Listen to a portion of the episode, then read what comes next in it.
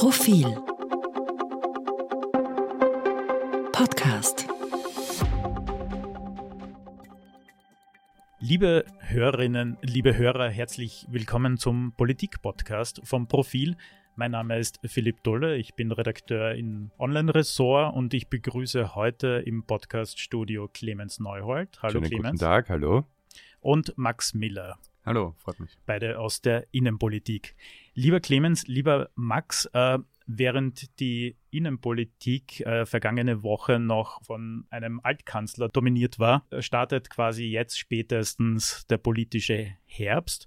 Vor allem im Boulevard wird äh, mittlerweile fast täglich über vorgezogene Neuwahlen spekuliert. Jetzt die Frage, die wir uns äh, gestellt haben heute, bevor wir aufgenommen haben, sollen wir als Profil jetzt eigentlich da uns bei diesen Diskussionen beteiligen und damit einsteigen?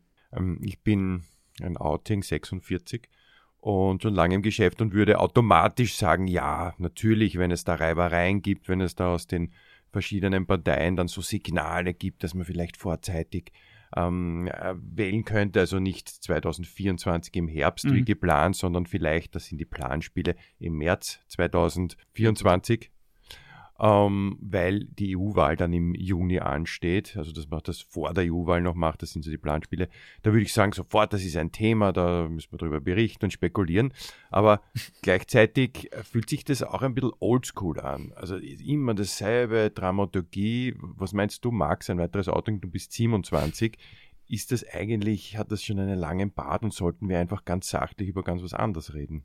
Ich würde das mal so sagen, du hast gerade gemeint, wenn es Indizien dazu gibt, wenn es relevant ist, wenn es tatsächlich so ist, dass sich die Regierung überlegt, frühzeitig wählen zu lassen, dann ist das eine Geschichte, weil mhm. ähm, zur Wahlurne sollten dann alle äh, Wahlberechtigten schreiten oder zumindest die, die wollen. Ähm, und dementsprechend wäre es dann auch wichtig, darüber zu berichten. Ähm, es betrifft dann ja auch alle. Diese reinen Planspiele, was wäre, wenn sich jetzt jemand rauswagen würde, ohne, also das habe ich schon das Gefühl, dass die Geschichten jetzt im Boulevard relativ wenig Substanz haben, um jetzt nicht die Kolleginnen und Kollegen anzugreifen, aber also ich habe jetzt nicht das Gefühl, dass gerade zwischen Nehammer und Kogler äh, die Stimmung so schlecht ist, dass das innerhalb der nächsten drei Tage kracht, um es jetzt übertrieben zu sagen. Ähm, und dementsprechend wäre ich da persönlich ein bisschen vorsichtiger, solange es nicht wirklich was Greifbares gibt. Ähm, da einfach nur zu spekulieren. Mhm. Auf der anderen Seite kann man ja auch sagen, okay, der, der Wahlkampf hat äh, längst begonnen, oder? Also das, wo wäre jetzt der große Unterschied?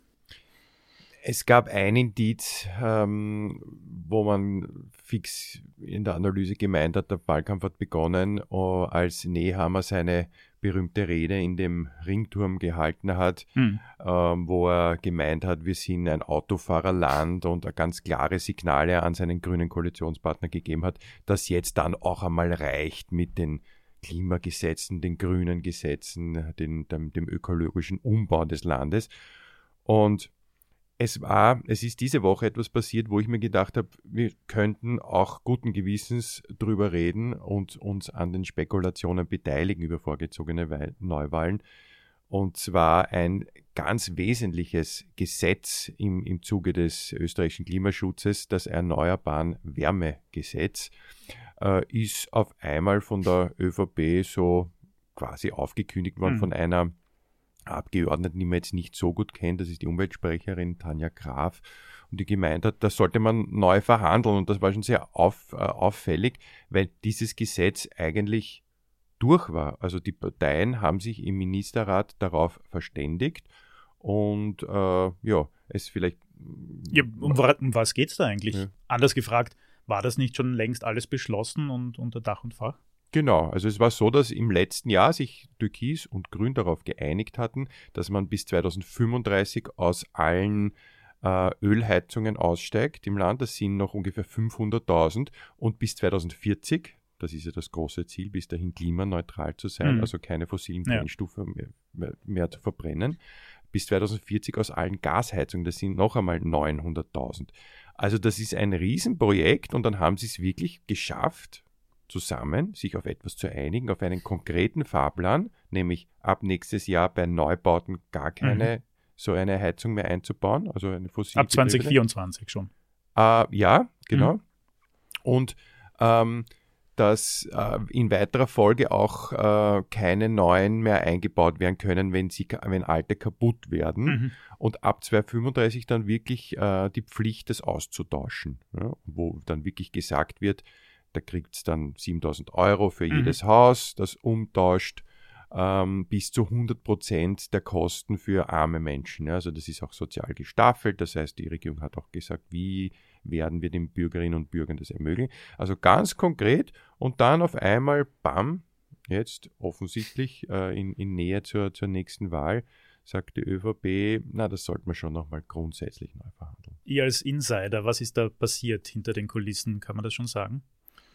Ich glaube, man kann durchaus annehmen, dass die ÖVP einen Blick nach Deutschland geworfen hat. Mhm. Ähm, die Deutschen haben ein ähnliches, schwächeres Gesetz beschlossen, ähm, deutlich zahmer eigentlich.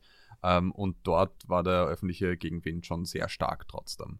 Ähm, Gerade, dann muss man noch dazu bedenken, in Deutschland regiert eine Ampelregierung auch noch. Also da ist die Schwesterpartei ähm, der ÖVP nicht mal in der Regierung. Ähm, die CDU, CSU positioniert sich sehr stark gegen dieses Gesetz. Das kann natürlich eine Überlegung sein, dass man sich denkt, okay, ähm, quasi man orientiert sich da der Schwesterpartei, man will, sich, will da auch einen Gegenpol zur Ampelregierung in Deutschland bilden. Das wäre eine politische Überlegung. Ja, also man hat so ein bisschen reingehört in die Koalition und noch hinter die Kulissen geblickt und da war das eindeutig, diese Angst, dass es auch so eine Aufregung gibt wie in Deutschland und so einen Gegenwind. Also das war wirklich massiv, da ist über Monate gestritten worden und gegen den grünen äh, Wirtschaftsminister Habeck auch massiv kampanisiert worden. Und man muss bedenken, das Gesetz, das die Deutschen jetzt beschlossen haben, ist schwächer als das österreichische. Also das sind zahlreiche ähm, Verwässerungen vorgenommen, dass man auch andere Brennstoffe verwenden kann, dass es zuerst so kommunale Rahmen gibt, also es ist nicht so konkret wie das österreichische. Und die ÖVP denkt sich jetzt, ähm, naja, wenn wir jetzt dann noch ein härteres Gesetz machen, dann äh, die, unsere eigene Wirtschaft will es sowieso nicht, muss man auch dazu sagen. Wirtschaftskammer waren immer ziemlich dagegen. Und diesem Druck gibt man offensichtlich näher nach. Es gibt einen zweiten Grund, äh, der gerade raus, klar rauszuhören war. 2022 waren wir sehr stark im Eindruck des äh, Ukraine-Kriegs. Der Mhm. dauert leider noch un unverändert an. Äh, nur es ist ein, der Druck, dieses Raus aus Gas und Öl ist nicht mehr ganz so stark wie, wie letztes, letzte, letztes Jahr noch, als man sich darauf geeinigt hat, auf diesen Entwurf. Und das, auch das nimmt offensichtlich die ÖVP zum Anlass, hier entweder die Reißleine zu ziehen oder, wie sie jetzt beteuert haben, nur einen Schuss vor den Bug zu machen, einen Testballon, wie auch immer, was da gerade abgeht. Aber hinter den Kulissen ist es, geht es frostig zu in der Koalition. Und umgekehrt muss man sagen, ist es natürlich gerade für die Grünen sehr peinlich. Also Mhm. tatsächlich, das ist eines ihrer Genau, großen ja. Projekte. Das ist das, wofür sie in der Regierung sind. Das muss man so sagen. Ähm, wenn das jetzt auf den letzten Metern, nämlich das ist eh schon nur noch ein Teilaspekt, ja, aber Mhm. wenn, wenn das EWG auf den letzten Metern wackelt oder umfällt, ähm, dann werden sich doch einige grüne Funktionärinnen und Funktionäre tatsächlich fragen, wofür sie überhaupt in der Regierung waren. Weil wir reden jetzt nur über das EWG, das Klimaschutzgesetz, das ja auch eigentlich auf Schiene sein sollte, Mhm. das hängt seit Monaten in der Luft. Und also da gibt es eigentlich seit eben seit Monaten keinen auch nur irgendwie kommunizierten Verhandlungsfortschritt zwischen ÖVP und Grünen. Mhm. Also das ist ein ganz wichtiger Punkt. Bisher hat man immer gesagt, ähm, aus grüner Sicht ähm, ist es nach wie vor vertretbar, in dieser Koalition zu bleiben, weil sie einfach liefern. Sie haben versprochen, wir sind, wir sind eine, eine grüne Koalition, wir machen die wesentlichen Weichenstellungen im Umweltschutz. Äh, sie haben auch, muss man sagen, in mehreren Punkten geliefert. Es gibt ein Klimaticket, äh, Hm. es gibt eine CO2-Bepreisung mit dem Klimabonus, auch der jetzt ausgezahlt wird. Äh, es gab sogar ein, ähm, ein, eine neue äh, Plastik Pfandverordnung, die eigentlich gar nicht im Regierungsprogramm war. Ähm, also auch das eine Maßnahme. Der öffentliche Verkehr ist massiv ausgebaut worden, also Bahnmilliarde und so weiter. Äh, ich weiß nicht, ob ich alles aufgezählt habe. Nur, nur zum Thema EWG, Ja. also selbst wenn das Gesetz nicht beschlossen wird, es gibt massiv Förderungen, ähm, um aus, aus Öl- und Gasheizungen Mhm. auszusteigen. Also sozusagen das, die Verpflichtung fehlt jetzt Ja. beim EWG, ähm, aber die Förderungen gibt es, also die Anreize Ja. dafür gibt es für die Bevölkerung. Das ist auch Also es läuft schon, es läuft schon, man muss es nur heimspielen, man muss es machen, es bleibt einem gar nichts übrig eigentlich, als das äh, irgendwann zu machen. Und deswegen ist es umso bemerkenswerter. Also wenn dieses ganz konkrete Gesetz jetzt nicht kommt und oder ganz extrem verwässert wird, dann fällt dieses Argument eigentlich um. Also dann ist es eigentlich so, dass man sagen kann, es lohnt sich eigentlich so aus grüner Sicht nicht mehr, dann kann man die Karten gleich neu Ja, vor allem mischen. auch die ganzen Kompromisse, die man natürlich auch eingegangen ist, um in so einer Koalition überhaupt auszuhalten. Absolut, absolut richtig, ja. Es ist interessant, was du, äh, Max, äh, ge gesagt hast, weil da, muss, da verliert man natürlich auch die Wählerinnen und Wähler und die Bevölkerung, wenn man auf der einen Seite Anreize schafft, äh, umzusteigen und auf der anderen Seite aber irgendwie auch kommuniziert wird, okay, wir sind uns selber nicht mehr sicher, wie wir da weitermachen sollen. Ich glaube, dass das aus grüner Perspektive noch ein Schritt vor den Wählerinnen und Wählern ist. Ähm, es wird jetzt, wenn quasi der Status quo so ist, äh, so bleibt und man so in eine Wahl geht, ähm, ohne diese wichtigen Mhm. Gesetze, wird es, glaube ich, schwer sein, die Funktionärinnen und Funktionäre zum Lauf Laufen überhaupt Mhm. zu bringen. Also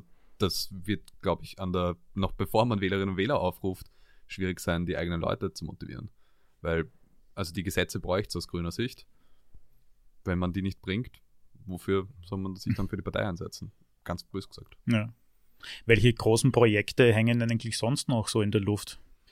Ja, eben noch ein grüner Meilenstein, wenn man so sagen will, ähm, der diese Woche stark angeschlagen ist, ähm, ist das Informationsfreiheitsgesetz. Das war auch, ähm, die Grünen ähm, haben sich immer als Partei der Transparenz präsentiert. Ähm, ein Informationsfreiheitsgesetz wäre tatsächlich ein ziemlich großer, Mhm. großer Wurf. Immer Abschaffung wieder des verschoben. Amtsgeheimnisses, genau, das ist zum ersten Mal, glaube ich, mittlerweile seit elf Jahren oder so von einer Regierung angekündigt worden. Das heißt, wenn das eine Regierung beschließt, ist das ein großer Wurf, keine Frage. Allerdings der Entwurf, so wie er jetzt ähm, im Gespräch ist, ist tatsächlich eine, eine Hülle fast. Ja. Mhm. Ähm, also die Informationsfreiheit soll erst ab Gemeinden mit mehr als 10.000 Einwohnern äh, gelten. Ähm, Österreich ist ein Land der kleinen Gemeinden und zum Beispiel im Burgenland wäre das ausschließlich die Landeshauptstadt Eisenstadt. Mhm. Also im gesamten Burgenland gibt es eine Stadt, die unter dieses Informationsfreiheitsgesetz fällt, äh, fallen würde. Kann man natürlich sagen, besser bisschen Transparenz als keine. Ähm, es gibt aber auch Stimmen, ähm, die sagen, naja, besser man macht das Gesetz gescheit und das braucht man gar nicht erst beschließen. Wie wird das eigentlich argumentiert? Also, Das ist ein- Verhandlungskompromiss. Also die Okay. Argumentation ist, dass die, dass die, ähm, dass der Aufwand ähm, für äh, der Informationsfreiheit mhm. existiert, sagen wir mal so. Ähm, Mhm. teilweise wird gesagt, also So eine kleine. Gemeinde, dann Ja. halt äh, sein Bürgermeister, das ist vielleicht eine Mitarbeiter Ja. ein Mitarbeiter in, Mhm. in der Kanzlei oder so oder im Büro und die müsste dann halt alles irgendwie transparent machen, wohin stellen und so weiter. Also, es gibt schon so viel Aufwand, also das, das, das man muss ja nicht die künstliche Intelligenz dann bemühen dafür als, als Hilfe. Aber ich glaube, das ließe sich schon lösen, weil der Zugewinn an Transparenz, das müsste es eigentlich wert sein. Äh, und es ist wirklich so, also ich glaube, wir sind uns da einig, also bevor man das so macht, macht man es lieber gar nicht und Ich weiß gar nicht. Also ganz, also es, es gab ja ursprünglich in der gesamten Verhandlung hat ja auch die Regierung die ganze Zeit gesagt, ja, äh, Länder und Gemeinden sind so stark Mhm. dagegen. Ich war immer ein Verfechter davon, dass wenn man dann, wenn das tatsächlich der Widerstand ist, an dem es scheitert, dann soll der Bund halt vorangehen und Ländern und Gemeinden zeigen, wie es geht. Ähm, weil ich glaube nämlich schon, jetzt tatsächlich in der Mhm. Lösung wird schwieriger, aber ähm, wenn man als Bund vorangeht, dann fragt doch jeder seinen Landeshauptmann, seine Landeshauptfrau und ihr schafft das nicht. Also das Mhm. ist dann, das sorgt ja schon für einen, für einen gewissen Druck natürlich bei den kleinsten Gemeinden wird das, wird das glaube ich, anders sein. Ja? Und Mhm. noch dazu kommt hier du, bei dem Entwurf, was meine Sorge ist, dass durch diese 10.000 Einwohner-Regel, ähm, das verwässert ja auch sehr stark. Also da kann man nicht sagen, alle Bürgermeister haben sich geweigert, sondern halt, ja, Ja, also ein so, paar einflussreiche, ja, Genau, ja. die sich zum Beispiel bei Widmungen, Mhm. bei Umwidmungen von Grün im Bauland und so weiter, das ist immer eine hoch umstrittene äh, Sache, die die Bürgerinnen und Bürger dann nicht ganz so reinscha sich reinschauen lassen wollen. Also da geht es ja wirklich um ganz konkrete Entscheidungen in Gemeinden. Ähm, wenn die dann nicht mit betroffen sind, dann halte ich das persönlich für, für Augenauswischerei. Und es, es gibt so eine, eine schöne Grafik, ich, das ist jetzt ein Podcast, deswegen kann ich die nicht herzeigen. Kannst sie Ah, versuchen zu beschreiben. Aber da sieht man die Österreich-Karte und da, sind einem, da ist alles blau, wo es nicht gelten wird und ein paar orange Einsprengseln, wo die, das Amtsgeheimnis dann gekippt äh, würde. Und das ist natürlich ähm, schon sehr, sehr österreichisch. Und wenn man jetzt ähm, ein Jahr vor dieser geplanten regulativen ähm, Wahltermin schon mit solchen Kompromissen arbeitet, naja, Okay, dann könnte man sagen, vielleicht auch ein Argument dafür, dass die Koalition hält. Sie wollen wenigstens Kompromisse noch machen. Mhm. Ja, also sie versuchen sich mit Kompromissen in Richtung Ziellinie äh, fort, fortzuhandeln. Und wenn das allerdings gelingt, also wenn sie wirklich die vollen fünf Jahre durchhalten, Mhm. dann ist das eigentlich, muss man sagen, eine Leistung für sich. Du hast ganz am Anfang des Podcasts die Ära Kurz angesprochen. Mhm. Die war ja durchaus kurzweilig von den Legislaturperioden her. Also das war ja fast ein Staccato. Und da wäre dann quasi so eine fünfjährige türkis-grüne Regierung fast was Auch Historisches. schon, auch schon ein Also allein Erfolg. das könnte man wieder als Ansporn nehmen, da doch noch durchzutauchen und schauen, zu schauen, was da noch geht. Und wir haben uns jetzt eh nicht festgelegt, ob es jetzt Neuwahlen geben wird oder nicht. Deswegen haben wir, das, haben wir uns beteiligt an den Spekulationen. Ich glaube, das hat sich auch die Bevölkerung jetzt auch erwartet, oder dass man jetzt einmal diese ganze Legislaturperiode schaffen sollte nach den vergangenen Jahren. Also der das- Boulevard befragte seine Leserinnen und Leser immer wieder, mit welchen Methoden auch immer. Und da kommt raus, die Mehrheit ist für Neuwahlen. Aber das ist natürlich nicht repräsentativ. Wir sollten das einmal fragen in unserer, in unserer, in unserer Umfrage, die ja eine, eine sehr werthaltige ist. Ja, ich bin jetzt überhaupt gespannt auf die aktuelle Profilumfrage, die jetzt Mhm. am Sonntag im Heft sein wird. Ähm, weil da haben wir jetzt schon auch noch, was tatsächlich ein machtüberlegischer, also ein machttaktischer Faktor sein könnte, ähm, die Rolle von, de- vom neuen SPÖ-Chef Babler. Ja. Genau, ja. Ähm, das ist natürlich schon ein bisschen die Frage, wie viel Zeit will man ihm geben, sich ja, zu positionieren, irgendwie die SPÖ zu stärken. Da wird es jetzt schon Mhm. spannend, wie stark oder schwach die SPÖ aus diesem Sommer herauskommt. Jetzt hast du mir schon die, meine Abschlussfrage vorweggenommen, weil mich hätte noch interessiert, was ihr so glaubt, Hm. was so vorgezogene Neuwahlen quasi für die Opposition bedeuten würde. Vor allem auch natürlich für die SPÖ unter ihrem neuen Parteichef, aber auch und für einen Herbert Kickl und die FPÖ, die ja seit Monaten die Umfragen dominieren. Habt ihr da schon eine Antwort darauf?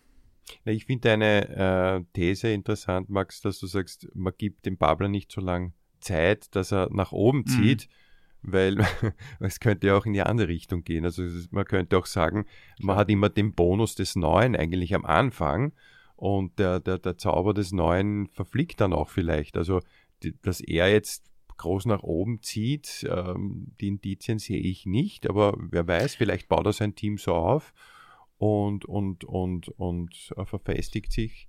Ich habe das jetzt Ähm. eher so gemeint, dass man jetzt noch die SPÖ am falschen Fuß erwischen kann. Mhm. Das war eher so gemeint. Okay, okay, ja.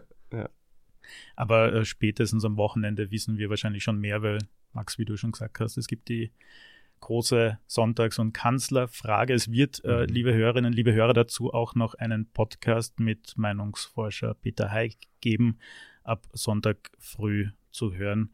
Äh, lieber Max, lieber Clemens, vielen Dank für eure Zeit. Äh, liebe Hörerinnen, liebe Hörer, vielen Dank fürs Zuhören und wir hören uns im Politik-Podcast wieder kommenden Mittwoch. Dankeschön euch.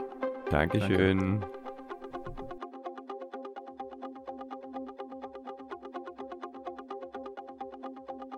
Mehr zum Thema auf Profil.at.